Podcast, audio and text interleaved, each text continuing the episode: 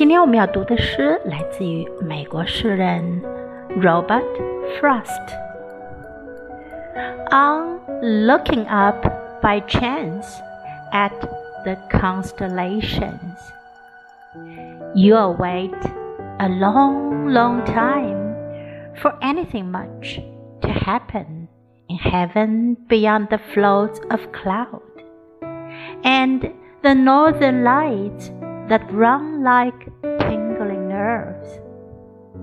The sun and the moon get crossed, but they never touch, nor strike out fire from each other, nor crash out loud. The planets seem to interfere in their curves, but nothing ever happens no harm is done.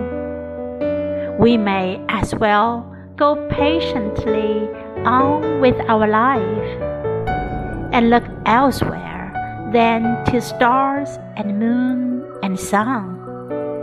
For the shocks and changes we need to keep us sane. It is true, the longest drought will end in rain the longest peace in China will end in strife. Still, it wouldn't reward the watcher to stay awake in hopes of seeing the calm of heaven break. On his particular time and personal side, that calm seems certainly safe to last tonight. 偶尔抬头看星，罗伯特·弗洛斯特。你得等很久很久，才能看到天上有新鲜事儿。除了飘忽的云、流动的北极光，像刺痛的神经。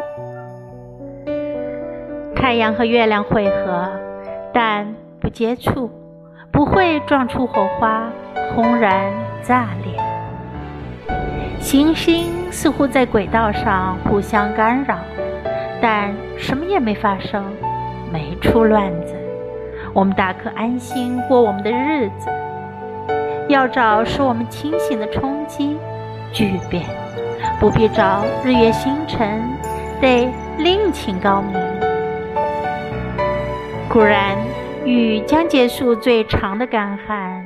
中国人则说“治久必乱”，可是关心者不值得通宵守候，想看到太空的宁静突然告终。